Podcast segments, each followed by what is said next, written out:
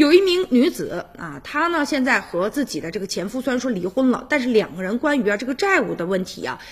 认识却不太一样。五十二岁的南通的商人景玉生呢，他因为六年前前妻王丽诈骗入狱，自己呢也背上了三百七十万元的共同的债务。他认为啊自己呢是婚恋诈骗的受害者，指控前妻在婚前编造了留学英国呀这些经历啊，或者是从事金融生意等谎言，造成呢他数百万的财产的损失，并且在两个人婚姻存续期间以恋爱交往为手段骗了很多人。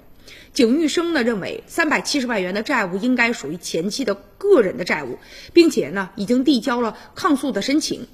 在结识这个王丽之前呢，他曾经有过一段婚姻，而且还有一个孩子。二零零六年，两个人是在相亲网站上遇到的。当时王丽呢三十一岁，景玉生说呀，当时这个王丽跟他讲，说自己是领导的女儿，曾经留学英国，从事了金融的生意。而且呢，说啊，呃，自己条件特别好，所以说呢，一个月之后就闪婚了。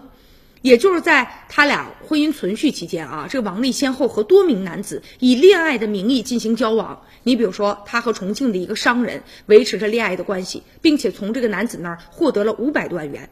还有，他通过呢网络结识了一个云南昆明的男子刘某某，两个人同样建立了男女朋友的关系，并且向这个刘某某啊借款达到了三百七十万元。直到二零一零年到二零一二年，他以同样的方式认识了一个江苏的一个男子徐某某，先后呢从徐某某这儿获得了四十四万元。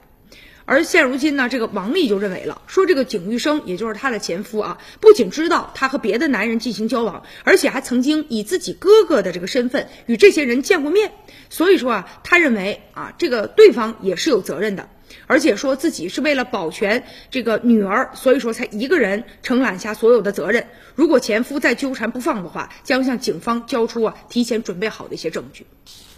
看来这个夫妻双方，他们俩这个关于这件事儿啊，各执一词。